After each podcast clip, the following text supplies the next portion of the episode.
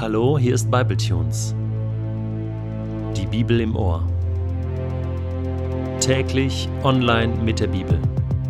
Momente mit dem ewigen Gott.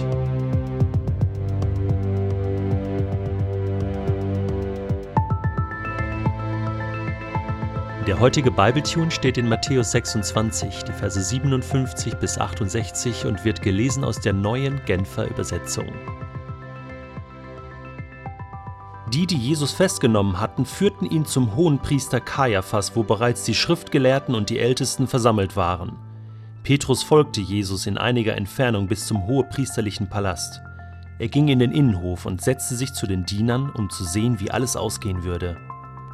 Die führenden Priester und der gesamte Hohe Rat suchten nun nach einer falschen Zeugenaussage gegen Jesus, die es rechtfertigen würde, ihn zum Tod zu verurteilen.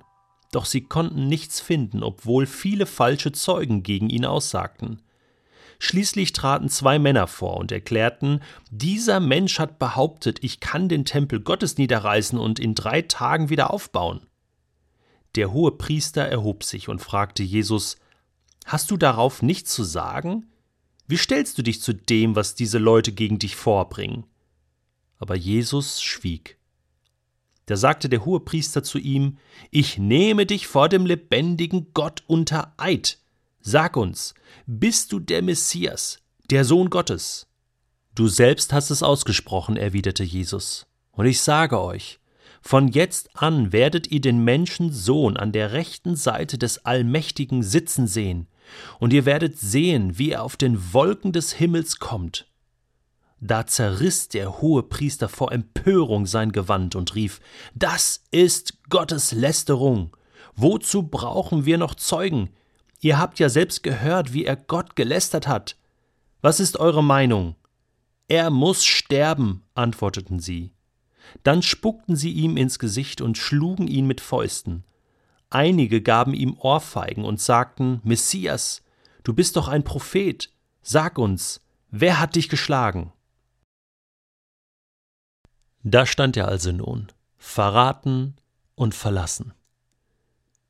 In der Höhle des Löwen, in dem Hause des Hohenpriesters Kaiphas, der höchsten Instanz, der letzten Instanz des jüdischen Volkes. Er sollte jetzt befinden, er sollte jetzt ein Urteil fällen über diesen Jesus. Und was nun beginnt, ist eine Farce, ist ein illegales Gericht der jüdischen Obrigkeit. Denn der vollständige Sanhedrin, der sogenannte Hohe Rat, versammelte sich normalerweise in seiner Versammlungshalle im Tempel.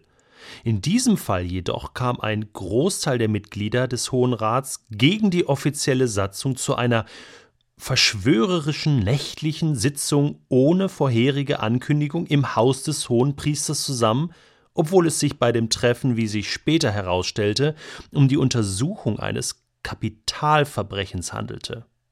Zumindest nach späteren rabbinischen Vorstellungen war diese Versammlung illegal, und zwar aus folgenden Gründen.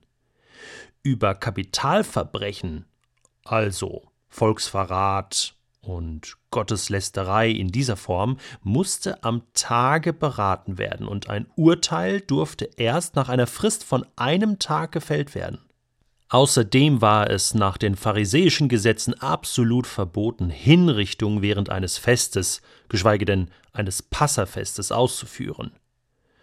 Doch diese priesterliche Aristokratie nahm wenig Rücksicht auf die pharisäischen Skrupel. Es war Eile geboten, bevor die Beliebtheit von Jesus beim Volk seine Freilassung erzwang oder er zumindest zum Volkshelden hochstilisiert wurde. Deswegen wollte man einen sogenannten kurzen Prozess mit ihm machen. Und dieser Prozess war illegal, er war korrupt, man hat verschiedene falsche Zeugen bezahlt und berufen, gegen Jesus auszusagen, verschiedene Anschuldigungen vorzubringen. Man hatte nichts in der Hand, denn all das, was Jesus getan hatte, war gut, war göttlich, war liebevoll, Man fand keinen Grund, um ihn zu verurteilen, geschweige denn zum Tode zu verurteilen. Und wie reagierte Jesus darauf? Auf diese falschen Anschuldigungen, auf diesen illegalen und korrupten Prozess? Er schwieg. Er sagte gar nichts. Er verteidigte sich nicht. Und dieses Schweigen wäre tatsächlich Gold gewesen. Denn man hätte keinen Grund gehabt, ihn zu verurteilen, wenn Jesus sein Schweigen nicht irgendwann gebrochen hätte. Und das bricht er, nämlich nachdem der hohe Priester ihn dann fragt, ich nehme dich unter Eid beim lebendigen Gott. Das war so die letzte Karte, die der hohe Priester ausspielen konnte, der letzte Versuch. Bist du der Messias? Bist du der Christus des lebendigen Gottes Sohn? Und Jesus bestätigt das. Zum ersten Mal macht er den Mund auf, weil zum ersten Mal in diesem ganzen Prozess die Wahrheit gesagt wird. Bist du der Messias? Bist du der Sohn Gottes? Ja. Das ist die Wahrheit, sagt Jesus. Jetzt sagst du das erste Mal die Wahrheit. Und Jesus geht noch einen Schritt weiter. Er ergänzt die Aussage des hohen Priesters und sagt, du musst noch was dazufügen. Und zwar bin ich nicht nur der Messias, der verheißene Christus, der Maschiach, der leiden und sterben wird. Ich bin nicht nur Gottes Sohn, sondern ich bin auch der Menschensohn. Und von jetzt ab werdet ihr mich sehen zur Rechten Gottes, zur Rechten der Majestät und der Macht. Und das bedeutet auch, dass Jesus Richter sein wird über die ganze Welt und dass er wiederkommen wird mit den Wolken. Das ist die ganze Wahrheit. Und das führt dazu, dass der hohe Priester zusammenbricht. Und zwar vor Fassungslosigkeit, wie ein Mensch, ein Zimmermannssohn, so etwas Absurdes behaupten konnte.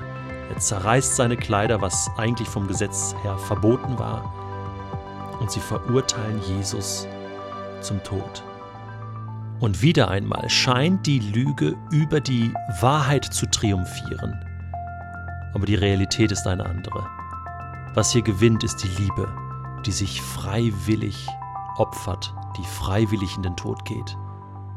Was ist das, was in deinem Leben triumphiert? Die Liebe oder die Lüge?